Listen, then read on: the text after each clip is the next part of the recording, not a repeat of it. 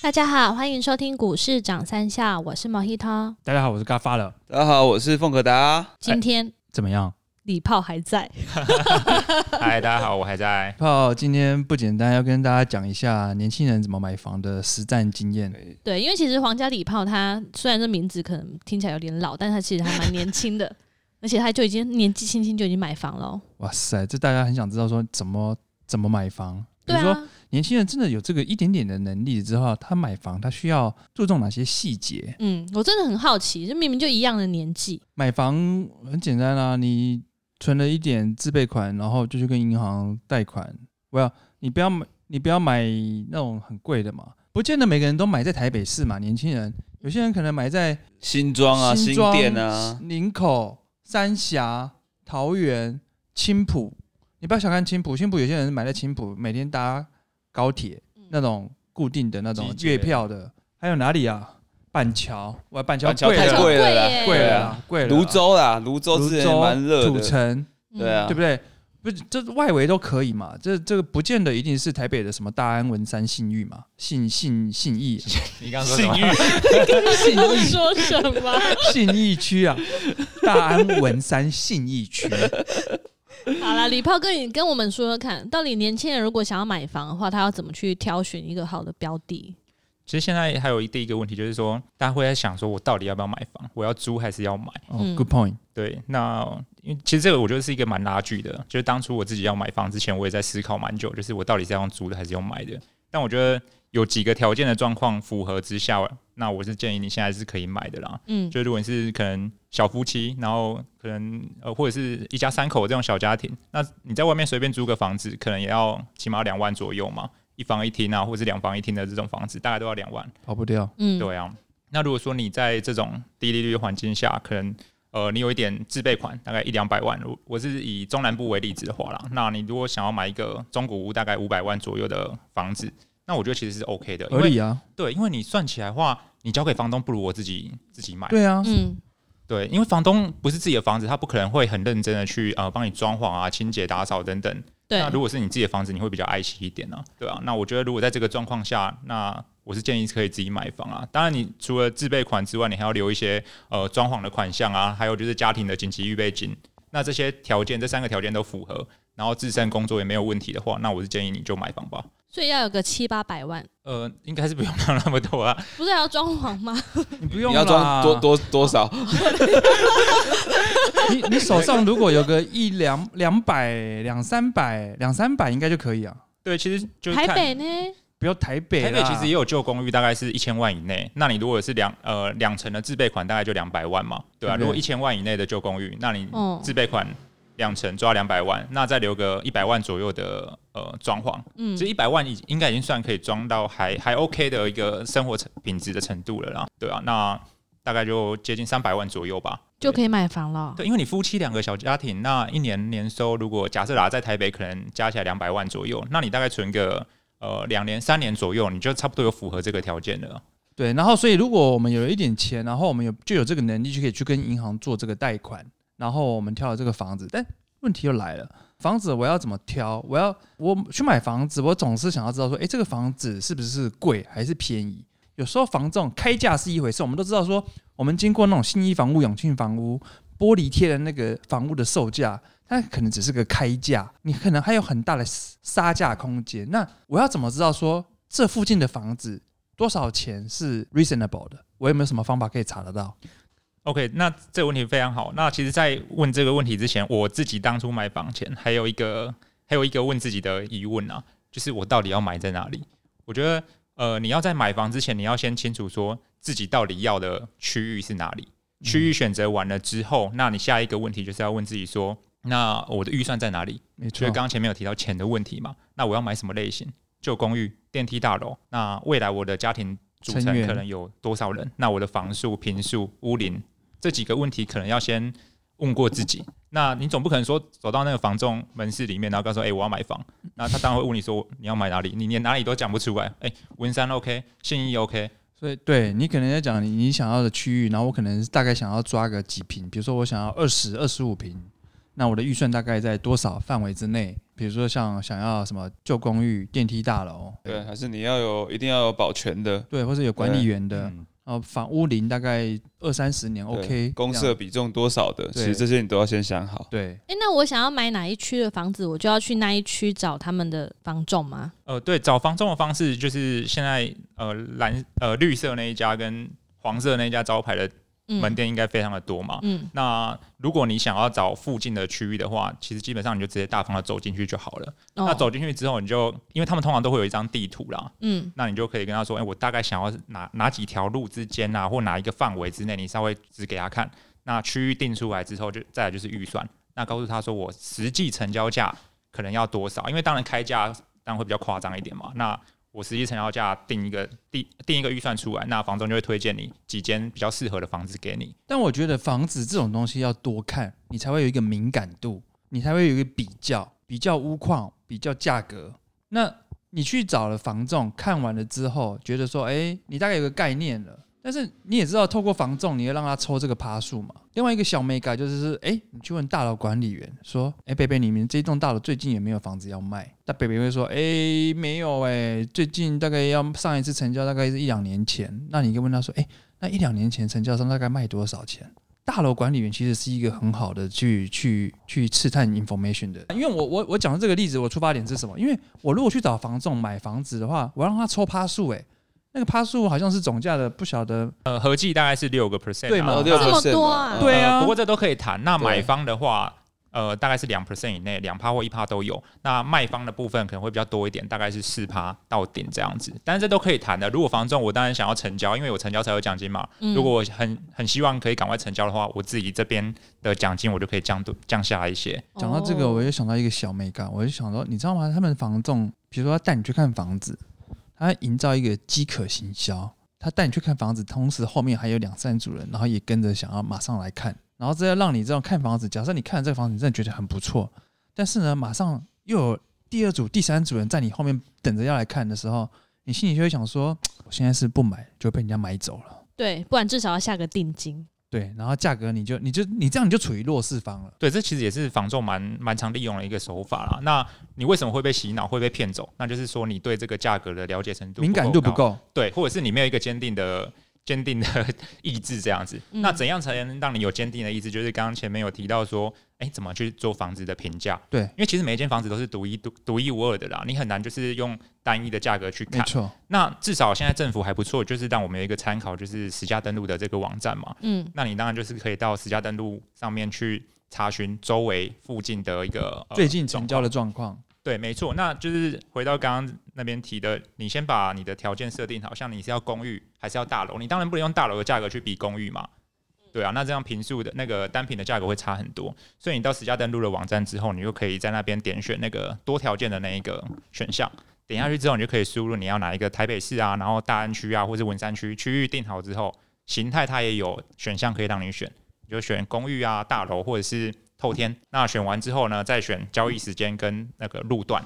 那还有一个就是移转的面积啦，移转面积就是哦，你可以设定说可能二十五平到三十五平之类的，就是比较适合你自己的呃空间大小。那这些条件设进去之后呢，它就会跑出过去的成交的历史，那你就用这个历史呃交易的单价去回推说，哎、那我大概这一间房子的合理价格在哪里？可是这个有一个地方要注意到，就是说像你旧公寓的话，在这个屋龄的部分，尽量去不要去设设屋龄啊，因为有些公寓的屋龄可能已经不可考了，它可能就会显示零，那你可能就会把它刷掉。对，那另外就是有一些交易的话会，呃价格非常异常，像附近可能都一千多万，那这间可能只有五百万，那你要再点进去看说凶为宅什么哦，呃，凶宅不一定，但有要可不然能哎为什么这么便宜？附近都卖一千万，他就卖五百。亲友交易啊，二等亲之类的交易，哦这种通常都会比较便宜，所以这个哦但他还是会把这个价格列上去。，呃对你只要有交易的话，就是依法规就是要呃列上去。哦，对，所以有当些那也有可能这一区有一笔特别高的价格嘛，对不对？对有可能哦，有可能会有一些呃盘啊，就是不小心开到这种价格，但是希望你当然就不要去当那个盘啊。我们刚刚讲到说，你怎么判断这个价格？我们可以上呃，实价登录实价内政部实价登实录啊价网登站，录的网站，对然后去查这个附近成交的金额，然后去做一个综合的比较。我们要撇开那个最低值跟最高值，嗯然，后去做这个判断。然后再把特殊交易也给去除，那你就可以大概心里有一个底，说哎。呃这边的单价大概是多少？因为每一间房间房子的这个平数不太一样嘛，那你用单价然后再去换算乘以你买的这间的平数，你就可以得到一个总价大概是在多少钱了。对，那另外一个可以给大家参考，就是说，呃，现在银行很多就是有那种呃估算房贷的这种网站，对，那你可以输入说这间的地址在哪里，然后一些条件啊、几楼啊、有没有车位等等，它在网络上就可以马上帮你算出来说它可以贷多少钱给你。那一般贷款大概是抓八成嘛，所以它你的、就那会个、回推它的总，对你就可以回推说这总间价的乘一点二，哦，呃，对，这是乘一点二，对，所以如果你可买是银行超都比较保守，对不对？对，银行会比较保守一点点，那所以你也可以拿这个去跟房仲讲说，去哎，银行我贷不了那么多钱，对所以我可能没办法哦买这么贵。对那我认为它的合理价格在哪里？对。嗯对，所但以有时候这个又有一些美感，比如说你低楼层的价格跟高楼层的价格、面马路的价格跟镜像的价格，可能又不太一样。对，所以这个实地观察就非常的重要，就是在看房子的时候，其实也有一些美感要注意。对，讲到实地观察，我记得有一次我问你你在干嘛，然后你说你跑去某一间房子楼下的那个跟街坊邻居在聊天，对不对？对，就是呃，街坊邻居其实是知道最多小秘密跟小对八卦的地方。对嗯，因为房仲为了卖房子给你，一定是会讲好的嘛，引恶扬善，所以你嗯可能很多东西就、哦看一看，走马看花就结束了。嗯，之前好像听谁讲，你说要在吃那个垃圾车来的时间去那边看，因为垃圾车来的时候会遇到最多的街坊邻居。对，垃圾车是一回事，然后还有就是天气。气候因素也是看房的一个重要的点，你可以白天看，晚上看，然下后还有雨天晴看，天、雨天，对。那进去的时候可以看它，哎、有没有漏水的？对，尤其如果是顶楼的话，这非常重要。顶楼通常比较容易偏漏水，然后如果又是中古的老房子的话，那中古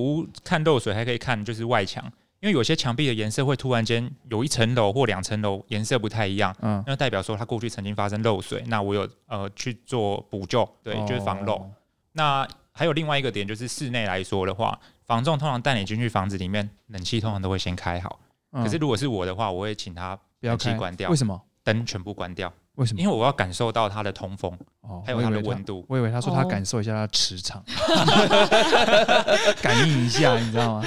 那个拿八卦镜就可以。对，哎、我想跟大家补充一下我之前买房的一个经验。目前台北市三十多年的房啊，很多都是有一些都是之前一些不良建商建的海沙屋。嗯，对，而且在台北市其实很多地方都是这样。我之前有看过，就是一户在台北市某个区域，然后他那时候开价是三十年的房屋，四十几平，然后没有什么公社，也有大楼管理员，开价差不多一平六十几万。后来看起来好像觉得不错。在那一区算中等价位。呃，如果说你是以中古屋的话，算是就是一般的价位啊，嗯它开价六十几万，像嗯一般的价位。嗯那那时候其实也自己也没有很想买，那就是跟房仲去谈一谈之后，我们就进入斡旋。对，那斡旋我就想说，反正我也没有很想买，我就直接给他砍一半，砍成三十八万。每一瓶啊，对，哇嗯塞，从呃过了六过了十砍三八，然过后全成过了交哦。成交。 那我那时候想说，天哪，这种东西会成交，而且而且你看这么屋况，其实看起来也还不错，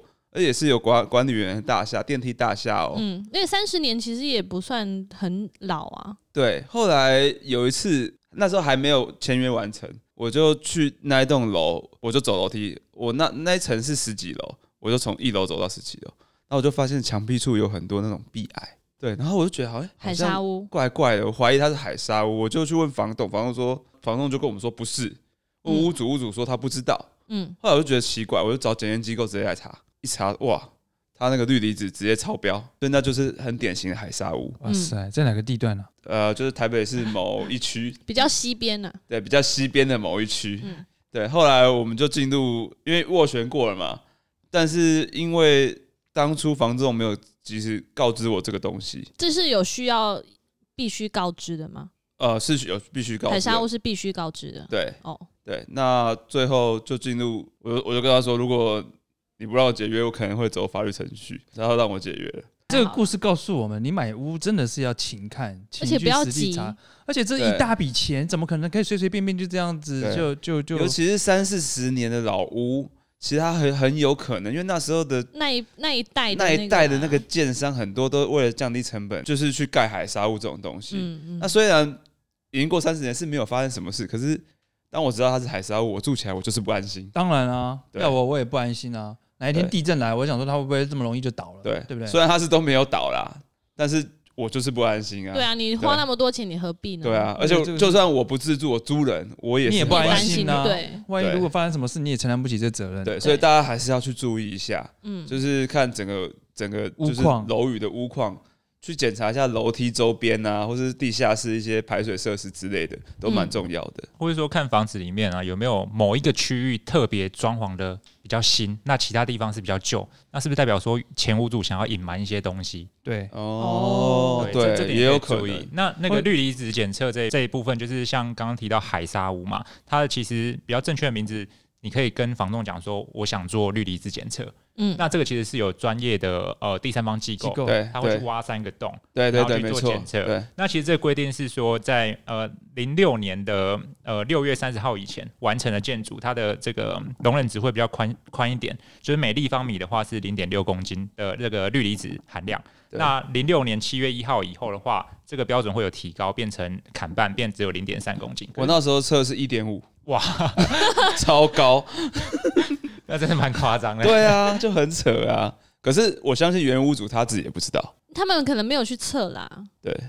所以我们刚刚讲说，如果我们一般年轻人要买屋，第一个你要知道你自己的需求是什么，然后你想要的地点在哪里，你的能能力预算在哪里，然后你要勤做功课，你可以上网查，可能多比较，透过中介，透过大楼管理员，还没有其他是，比如说年轻人他想要买房子，他需要注意的事项。我我觉得有一点是那个他的公设比，哦，对，这倒是真的。对，现在一些像三十几年的屋龄的房子，它的公设比就相对低，相对很低的。因为你有时候你买房子买个五十平，公设要三四十对趴，啊那，里面其实空间有限啊呐、近十年的有些公设比都很然后高，有些房子，你知道阳台这么大，然后这也算你的平数，而不了会冲上。他有些设施你根本就不知道干嘛啊、管理费这个是要特别去注意一下。 CP 值，我觉得蛮重要的啦。我觉得现在年轻人，尤其是 CP 值，其实是蛮重要的。对，其实刚出社会的年轻人，你如果不考虑这些设施的话，如果你要公设比低一点，其实可以考虑台北市的一些旧公寓啦。我觉得台北市旧公寓，呃，公设比比较低，但是它当然缺少了这些管理员的帮你收发信啊，然后倒垃圾。可是它其实算呃对年轻人来说相对比较友善的一个标的。啊跟你低讲到大概是多少？呃，你说公设比公是设吗？比低公大设概比一是般现在通常都会抓，呃，我是说大楼的话，一般大概是抓三十 percent 上下嘛。可是嗯你三十如果 percent 都算多了。呃，那如果你是旧公寓的话，其实嗯公设比非常的低、欸，有些大概甚至可能十趴以内。就是一个楼梯就对了。对，其实基本上就楼梯而已。嗯，刚刚讲到这个年轻人，我突然想到另外一个话题，就是说社会住宅。但这个社会住宅，像现在很多社会住宅，尤其是在台北嘛，哈，嗯都在盖。可这个社会住宅好像有规定，对不对？要抽签，哎、礼炮，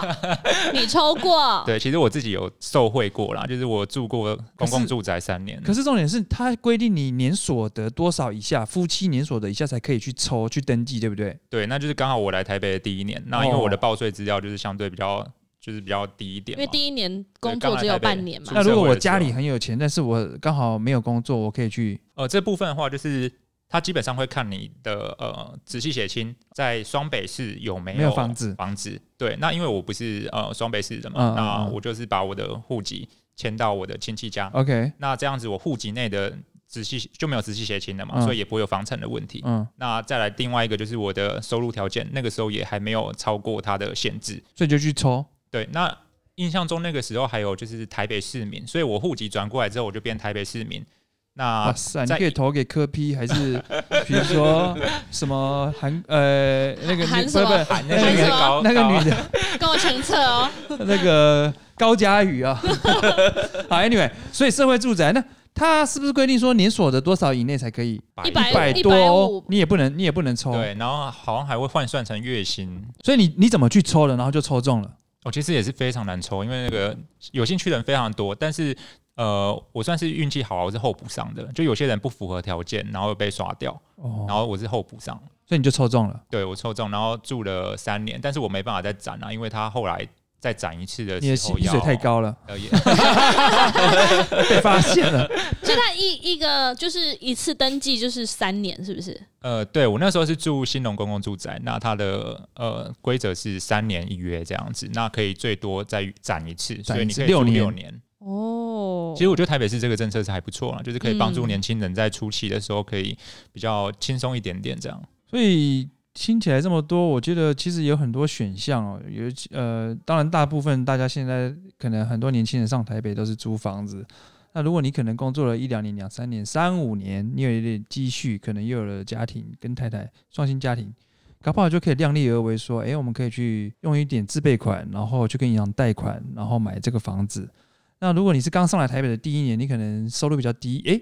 这个社会住宅的抽签抽也是抽看，也是一个选项之一。嗯，所以这个都是一个很多的选项。那我觉得听了这一集，可能对这个房市怎么样去入手，进到这个房市的门槛，至少有一个 idea 在。嗯，那未来如果这个听众如果你们有任何的需求啊，都还可以上我们的脸书股市涨三笑跟我们留言，搞不好我们的李报科这个 professional 的顾问就会拉你一把。啊可能会带你去永庆房 屋。好啦，那以上就是我们今天这一集跟教大家怎么样去这个买呃这个看房的入门的这个这个分享。那我不晓得我们的李炮哥有没有其他的资讯想要补充的？其实呃，今天这一集可能就先分享说初步怎么看房子啊，然后要去哪里找房子，要注意的美感在哪里。那之后也许可以再分享一下说，哎、我真的看到喜欢了，那下斡旋怎么再去代书中心谈价钱的这些细节，可以再跟大家哦做分享。，我觉得这好像也蛮重要。好，各位听众，如果你有兴趣的话，锁定我们下一集的节目，我们下一集的股市涨三笑带你来了解刚刚李炮哥所讲的内容。好，进广告，谢谢大家的收听。好，拜拜，拜拜拜拜。